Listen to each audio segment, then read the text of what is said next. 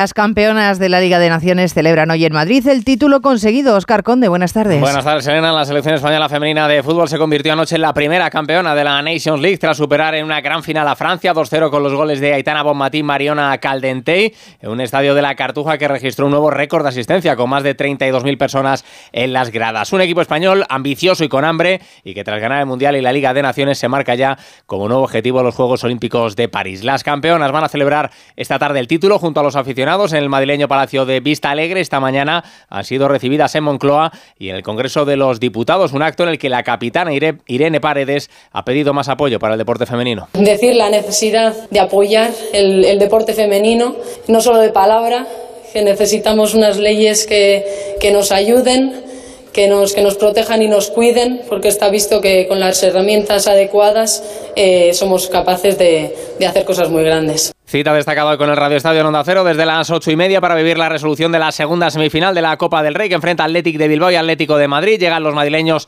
a San Mamés con la baja destacada de Antoine Grisman. Ocupará Correa el puesto del francés en el 11 para acompañar en ataque a Álvaro Morata. Los de Simeone necesitan dar la vuelta a ese 0-1 de ventaja que tienen los vizcaínos que intentarán hacer bueno ese resultado ayudados por su público. El técnico del Atlético, Ernesto Valverde. Es verdad que vamos ganando, pero no es un resultado significativo como para que condicione de alguna manera el partido. Y entonces tenemos que jugarlo como si fuera un partido nuevo. Vamos 0-0, vamos a intentar ganarlo en, casa, sabiendo la dificultad que tiene. Es un equipo que aquí en Samamés nos ha castigado mucho durante años. Todo está en el aire, vamos a ver. Ya mañana se abrirá la vigésimo séptima jornada de liga con un duelo vital en la zona baja de la tabla. Celta Almería destaca para el sábado el partido del líder. Visita el Real Madrid al Valencia con la duda de Bellingham que apura sus opciones de entrar al menos en la convocatoria. Partido marcado por el regreso de Vinicius a Mestalla tras todo lo ocurrido la pasada temporada. Circunstancia que se toman con tranquilidad en el vestuario Che, como muestran las palabras de Pepelu en Radio Estadio Noche destacando la calidad del brasileño. Magnífico jugador, lo ha demostrado siempre que juega cada partido, los recursos que tiene tiene y los datos que tiene en la liga y pues bueno, tenemos mucha tranquilidad. Yo entiendo que al final los Valencia Real Madrid siempre son partidos muy intensos, de mucha tensión y bueno, entendemos todo el ruido que se genera, pero bueno, nosotros nos aislamos de todo eso y lo vimos con tranquilidad. Además, el Tribunal Antidopaje italiano ha sancionado al jugador de la Juventus Paul Pogba con cuatro años tras su positivo del pasado mes de agosto. Lejos del fútbol,